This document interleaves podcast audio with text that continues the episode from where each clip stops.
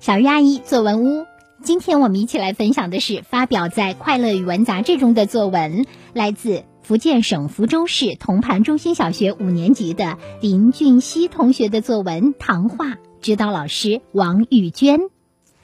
每次走进福州的三坊七巷，我都会被独特的糖画吸引。它不仅好吃，还好看，有活泼可爱的小兔子，有神气的骏马。你知道吗？这可爱又美味的糖画背后，还有一个历史悠久的故事呢。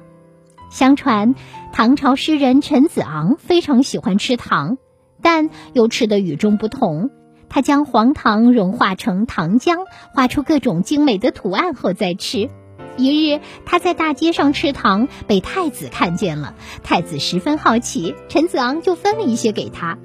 太子回到宫中还念念不忘，于是请陈子昂入宫做堂。他被太子封为一个官，收了几个徒弟，一传十，十传百，糖画成了受人们欢迎的传统美食。一次看到师傅用铜勺舀了一勺糖浆，一气呵成，画了一幅神气活现的蝴蝶图。我也跃跃欲试，想画一个我的姓氏“林”字。我坐上椅子，心里好似十五个吊桶打水，七上八下。我不停地鼓励自己：“加油，你可以的！”我拿起铜勺舀了一勺糖浆，师傅握住我的手，为我起了第一笔。可他一松手，我的手就开始左摇右晃，好似一节脱轨的车厢。糖浆如瀑布般飞流而下，很快凝固成了一块结晶。师傅急忙握稳我的手，线条终于又变成了一条涓涓细流，缓缓流下。最后一个丑丑的“林”字出现在我的手下，笔画歪歪扭扭，似乎在不安分地扭着身子。线条粗细不一，细的好似吹一口气就会断裂，粗的则好像一根结实的绳子。我看了哭笑不得。好在吃起来的味道还是一样的香甜醇厚。糖画是中国传统文化的一部分，值得我们去继承、去发扬。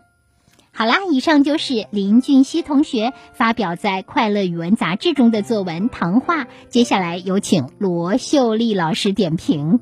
同学们，大家好！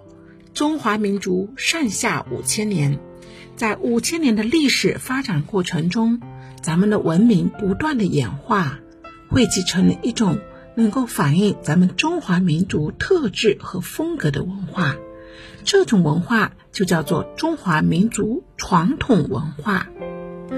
传统文化呢，具体表现为我们的啊古诗词。我们的书法、国画、对联、戏曲、民族服饰等等这些具体的形式，生活中咱们经常看到或者听到这样的一句话：传承和发扬中华民族优秀传统文化。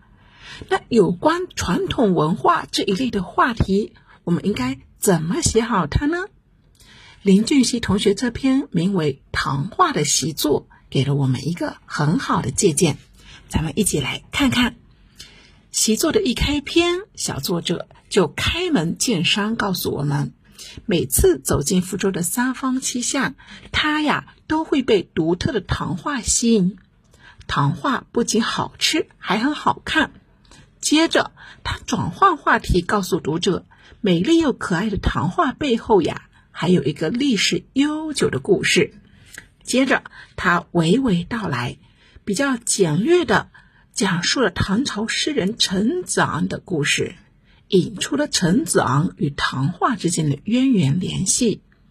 这个故事呀，让眼前美味而好看的唐画呢，顿时增添了一份传奇色彩，也平添了一份历史的厚重感。随后，作者按照事情发展的顺序。比较详细记录了自己一次亲手做唐画的过程。由于是第一次制作，小作者特别的用心。我们可以通过写作中他的几次观察，发现感受他独特而用心的视角。